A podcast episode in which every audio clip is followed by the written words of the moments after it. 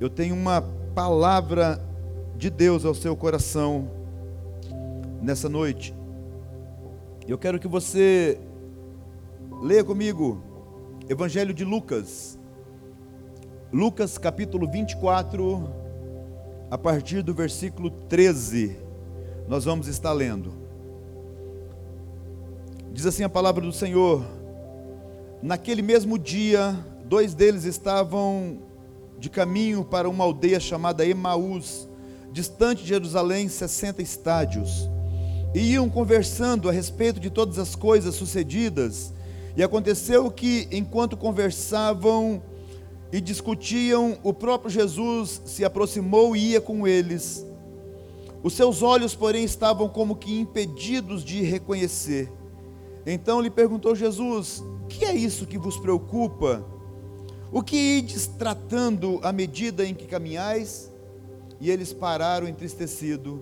Um, um, porém, chamado Cleopas, respondeu, dizendo: És o único, porventura, que, estando em Jerusalém, ignora as ocorrências destes últimos dias? E ele perguntou: Quais? E explicaram o que aconteceu a Jesus, o Nazareno, que era varão profeta, poderoso em obras e palavras, e diante de Deus e de todo o povo e como os principais sacerdotes e as nossas autoridades o entregaram para ser condenado à morte e o crucificaram? Ora, e nós esperávamos que fosse ele que havia de redimir a Israel depois de tudo isso, e já é o terceiro dia desde que estas coisas sucederam. É verdade também que algumas mulheres das que conosco estavam nos surpreenderam tendo ido de manhã, de madrugada ao túmulo e não achando o corpo de Jesus, voltaram dizendo ter tido uma visão de anjo, os quais afirmam que ele vive. E de fato, alguns dos nossos foram ao sepulcro e verificaram a exatidão dos que disseram as mulheres, mas não o viram. Então lhes disse Jesus, honestos e tardos de coração, para crer em tudo que os profetas disseram. Porventura não convinha que o Cristo padecesse e entrasse na sua glória? E começando por Moisés, discorrendo por todos os profetas, expunha-lhes o que a respeito constava em toda a Escritura. E quando se aproximaram da aldeia por onde iam, fez ele menção de passar adiante, mas eles o constrangeram, dizendo: Fica conosco, porque é tarde e já se declina o dia e entrou para ficar com eles. E aconteceu que, quando estavam à mesa, tomando ele o pão, abençoou e, tendo partido, lhes deu. Então lhes abriram os olhos e reconheceram, e ele desapareceu da presença deles. E disseram uns aos outros: Porventura não nos ardia o coração quando ele pelo caminho nos falava, quando nos expunha as Escrituras? E da mesma hora levantou-se, voltando para Jerusalém, onde achavam reunidos onze e os outros com eles, os quais diziam: O Senhor ressuscitou e já apareceu a Simão. Então os dois contaram o que lhe acontecera no caminho, como fora por eles reconhecido no partir do pão. Queridos, eu fiz questão de ler esse texto inteiro, porque talvez tem alguém em casa que nunca leu esse texto, que nunca que nunca soube o que aconteceu no caminho de Emaús. Eu fiz questão de ler para que você entendesse, você, conforme eu fosse ministrando, você teria condições de acompanhar a história por completo. Queridos, a cruz ela é o maior símbolo do cristianismo. A cruz, queridos, representa para nós um novo e vivo caminho que foi aberto pelo sangue de Jesus. Ela nos deu permissão, ela nos deu acesso para chegar até o trono da graça quando o véu do templo se rasga em dois. Mas, queridos, se nós ficássemos somente na cruz, se nós ficássemos somente no túmulo, a história para nós ela estaria incompleta. A história para nós ela, ela não estaria na sua totalidade porque a ressurreição de Jesus é que nos garante a vida eterna, nos garante o poder que é dado para Ele quando Ele ressuscita. Ele diz: Todo poder me é dado nos céus e na terra. O texto que nós lemos aqui, queridos, fala a respeito da ressurreição. O texto diz que foi logo após, foi no dia da ressurreição, esses dois discípulos, eles saem de Jerusalém e eles saem para Emaús. Mesmo depois de ter ouvido, ouvido falar das mulheres que foram no túmulo e encontraram o túmulo vazio, mesmo depois de ter ouvido os discípulos falar a respeito, eles, eles saem, eles, eles vão pelo caminho e eu imagino que eles estão entre eles trocando perguntas e querendo resposta a respeito da vida deles. Talvez a pergunta era: o que vamos fazer da nossa vida? E agora o que, o que vai ser de nós? Quem que vai nos, nos pastorear? Quem que vai nos mentorear? Em meio, queridos, essa essa pergunta, eles decidem voltar. Emaús era uma aldeia que ela ficava mais ou menos a 11 quilômetros de Jerusalém. Jerusalém era o ponte do momento, era o lugar do movimento. Jerusalém era o lugar da adoração, as pessoas iam a Jerusalém para poder sacrificar, as pessoas iam a Jerusalém para poder oferecer um culto a Deus, e eles saem para Emaús. Queridos, Jerusalém ela está em cima, acima, Emaús está embaixo. Quem vai para Emaús é como que, que quem estivesse desistindo, porque saía de cima para poder ir para baixo.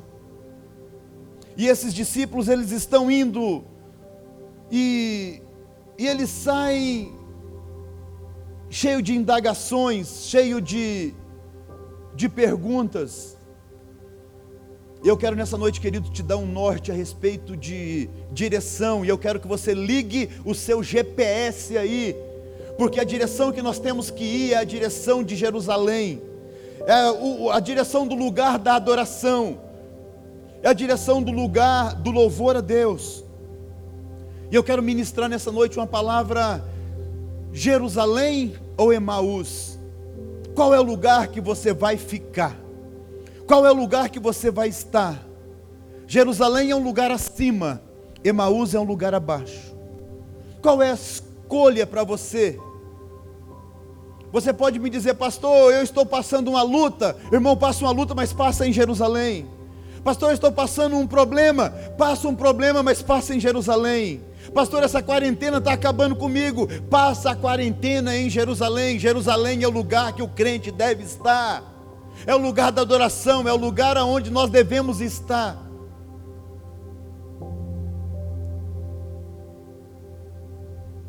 O diabo quer que você fique para baixo.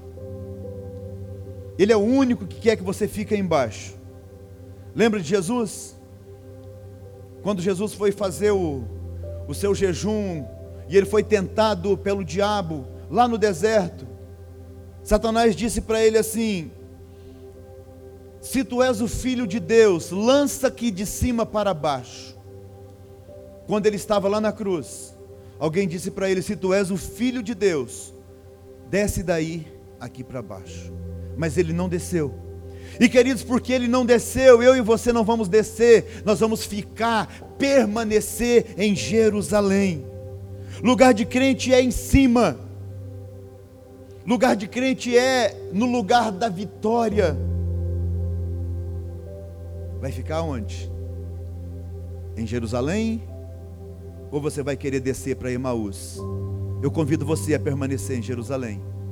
Queridos, a primeira coisa que nós vamos ver sobre o texto é que os nossos olhos têm que estar fitos em Jerusalém. Quando nós estamos em aperto, quando nós estamos em dificuldade, nós temos tendência a ficar com os nossos olhos para baixo. Nós perdemos a direção de olhar para cima. Assim estava estavam aqueles discípulos, quando Jesus se aproxima deles, Jesus diz para ele: O que é que vocês estão conversando?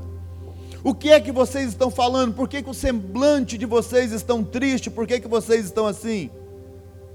E aqueles caras falam: Ai, será que você não sabe dos últimos acontecimentos? Será que você está sem internet? Será que você não conseguiu pegar o Wi-Fi de ninguém aí? é a respeito daquele Jesus, o Nazareno, que era um profeta diante do Deus e dos homens. Só se fala nele. É top 10 em todas as, redes sociais, o Facebook, o Instagram. O hashtag do Twitter é só sobre o Cristo que morreu. onde você estava? Queridos, essa é uma tendência de quem está fugindo.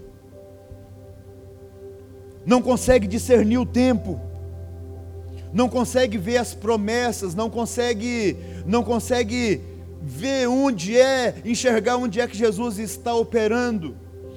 Esses discípulos queridos, eles andaram com Jesus.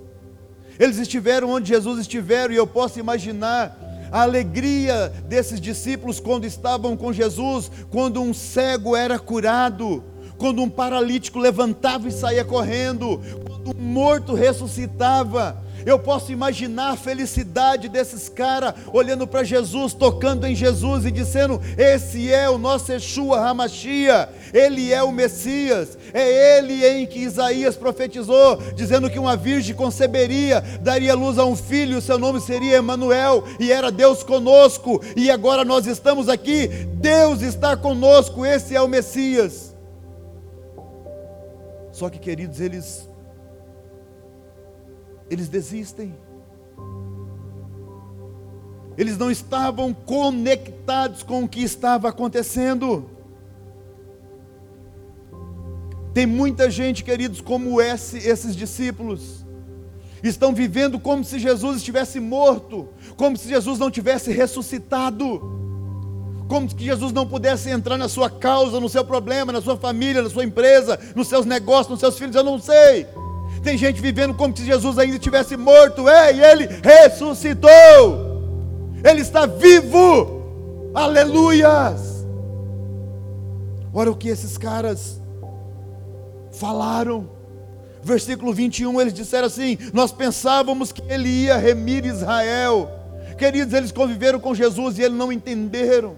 Eles pensavam que Jesus seria o cara que iria tirar eles do domínio de Roma, que iria tirar do domínio de César.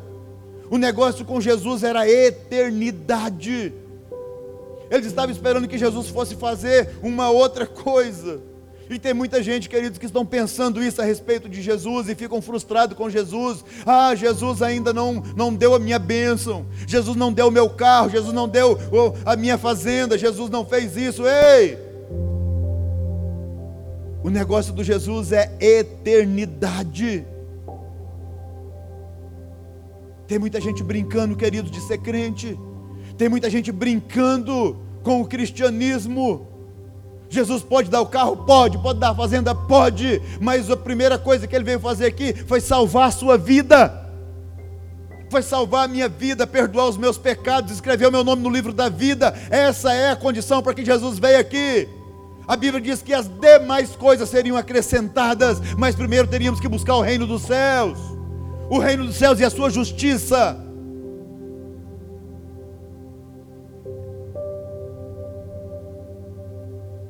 A resposta de Jesus foi: nécios, tolos. Vocês não sabiam que o, o Messias teria que padecer?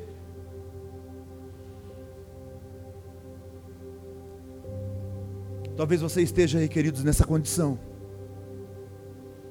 querendo descer para Emaús, os olhos fitos para baixo. Ei, o nosso lugar é Jerusalém.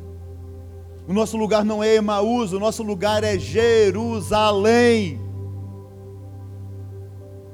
Primeira coisa que eu aprendo no texto, que os nossos olhos têm que estar fitos nele. Aqueles discípulos estavam com os olhos no chão.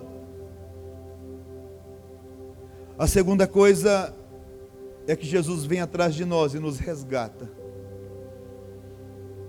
Eu fiquei impressionado, queridos, quando eu percebi nesse texto que Jesus foi atrás daqueles caras.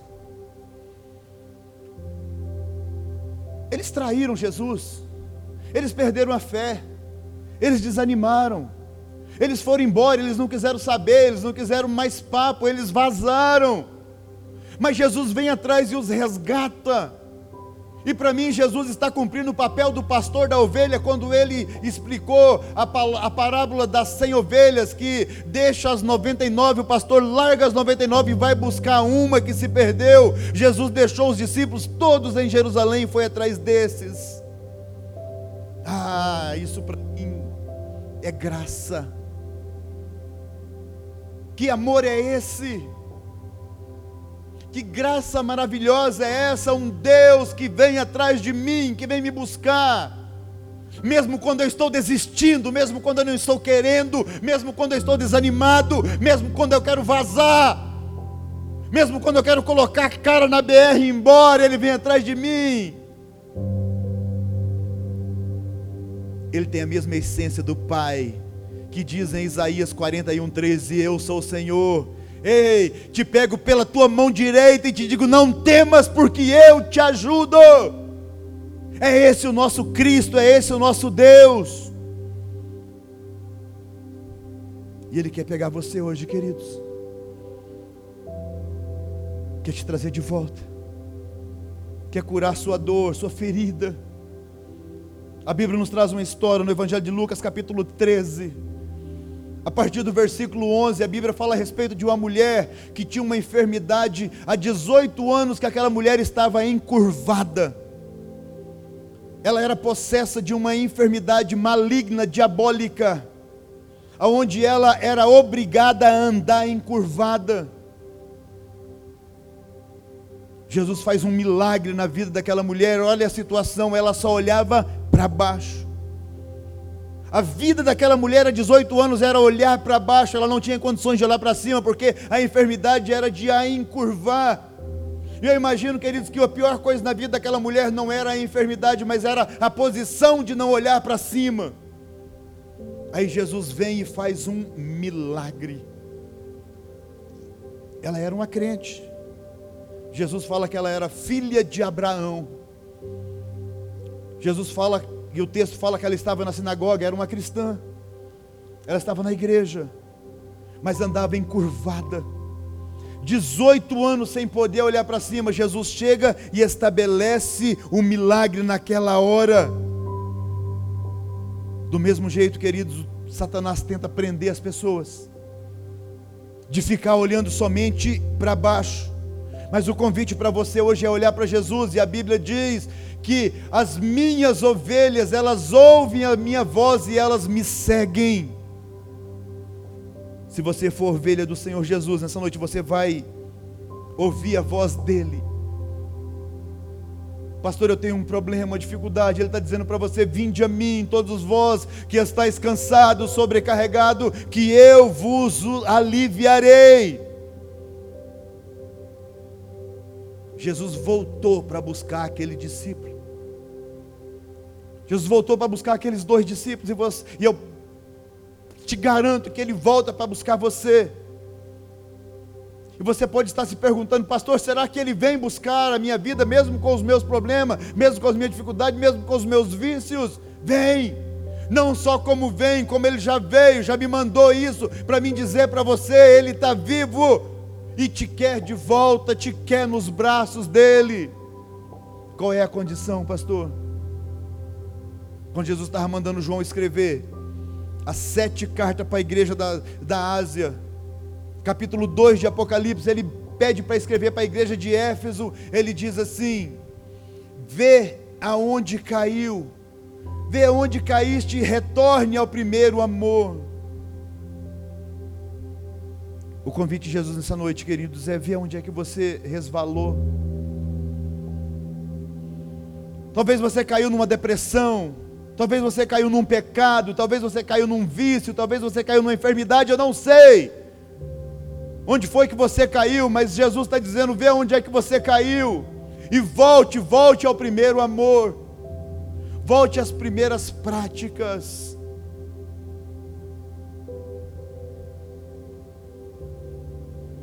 O convite dessa noite de Jesus é nos mostrar a direção. E a direção é Jerusalém.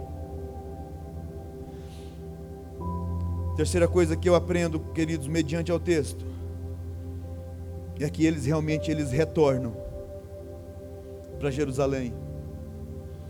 Uma coisa interessante quando eles estavam indo, quando eles estavam chegando na casa em Emaús, Jesus, como diz na linguagem popular, dá um migué. Jesus dá uma disfarçada que vai seguir em frente. E os discípulos dizem para ele: Não, já é tarde. Fica, Senhor, já se faz tarde. Já anoiteceu. fica aqui, repousa aqui, venha participar da nossa hospitalidade. E eles, queridos, têm um momento de comunhão à mesa. E a Bíblia diz que no partir do pão, eles reconhecem que era Jesus. Aí Jesus dá uma de Mr. M ali, tchum, desaparece. E uma coisa interessante acontece, versículo 33, a Bíblia diz que na mesma hora, hã? na mesma hora eles retornam para Jerusalém. Como assim?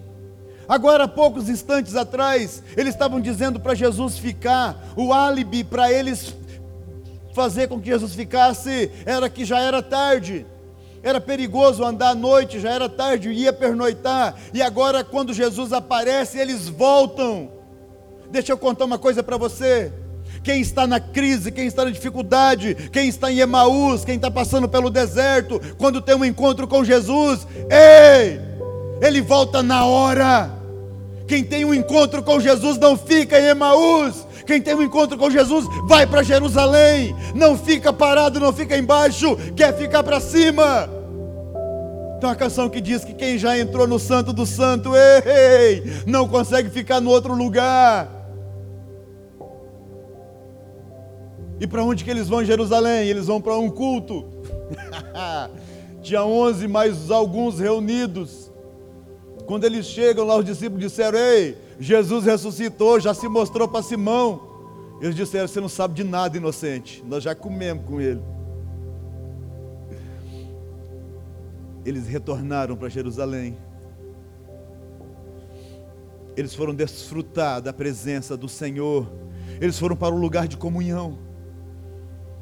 E o meu convite para você nessa noite, queridos, é volte ao lugar da comunhão, volte ao lugar da adoração.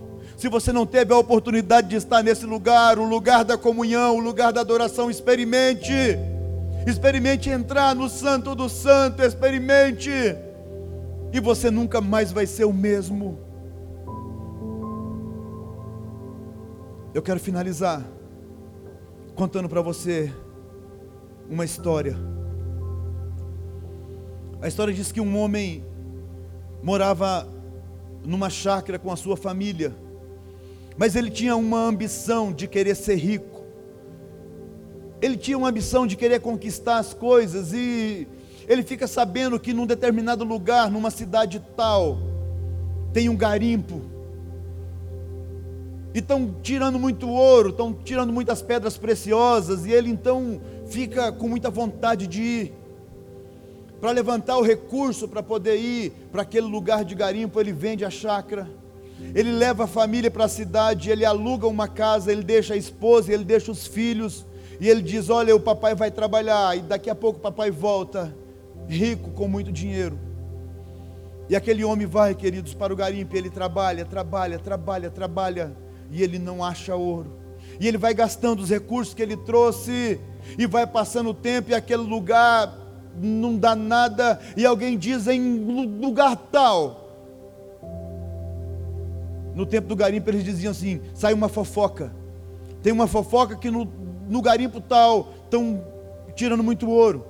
E ele vai para esse lugar, e ali também não dá nada. E ele pega uma doença, pega uma malária, pega uma outra enfermidade, e vai passando o tempo, e vai passando os anos, e vai passando o tempo, e agora aquele homem não tem mais nada.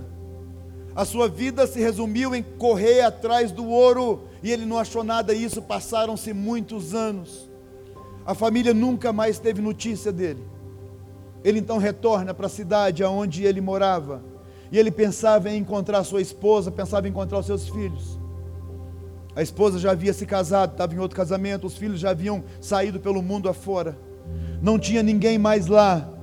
Aquele homem então entra num estado de depressão e ele viu a sua condição de miséria. E ele, para matar a saudade, ele vai lá na chácara onde ele morava, que ele era feliz com a sua família. E quando chega, ele fica surpreso com o que tem lá. Virou uma grande área de mineração.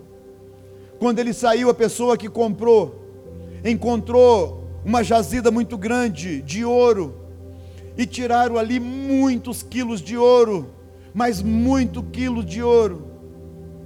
E ele olha para aquela situação e ver o seu estado de derrota. Ele foi atrás do ouro que estava no lugar tal e encontrar onde ele morava. Eu quero dizer para você, queridos, que talvez está querendo deixar a sua empresa para ir atrás de uma aventura, está querendo deixar a sua mulher, a sua família para ir atrás de uma aventura, está querendo deixar os seus filhos para ir atrás de uma aventura. O seu tesouro está na sua casa. E eu sou mais fundo, o seu tesouro está em Jerusalém, o lugar da adoração, a casa de Deus. Nessa noite o Senhor te convida e te convoca a ir para o lugar da adoração. Emaús fica embaixo, Jerusalém fica em cima. Para onde você vai? Aonde você vai? Eu quero orar com você. Talvez essa mensagem falou ao seu coração. Talvez você está aí e você está desiludido com alguma coisa, ou você não sabe para onde que vai, com as suas dúvidas, com as suas incertezas. Eu convido você a orar junto comigo. Feche seus olhos onde você está. Deus, eu ministrei uma palavra nessa hora. Meu Deus, uma palavra de opção de escolha. Ou ficar embaixo no lugar de derrota, ou correr para Jerusalém, onde está mais acima. E a minha oração é a esse irmão, ó Deus que está me ouvindo e me vendo agora, meu Deus, que essa pessoa tenha a opção de escolher ir para cima, isso é para os braços do Pai, de correr para Jerusalém. Deus, a minha oração nessa hora, alcance essa pessoa. Jesus, como o Senhor correu, e foi atrás daqueles discípulos que estavam descendo a Emaús. O Senhor venha correr agora segurar nas mãos desse irmão que pode estar caído, desse irmão que pode estar, meu Deus, com a sua vida em ruínas, com seus negócios em ruína, com a sua família em ruína, não sei, mas segure-o pela mão, como diz o texto de Isaías 41, 13: toma pela mão direita e diz a Deus: ajuda-os. Tomo posse da tua palavra e eu abençoo teus filhos, Pai, em nome de Jesus em nome de Jesus. Aleluia. Louvado é o nome santo do Senhor. Que você possa, meu irmão, escolher Jerusalém. Que você possa escolher o lugar da adoração. Estou com saudade de ver vocês na igreja, olhando esses bancos vazios aqui. Que essa quarentena passe logo e nós possamos voltar com muita mais fome, com muita mais vontade de Deus. Que Deus abençoe a sua vida.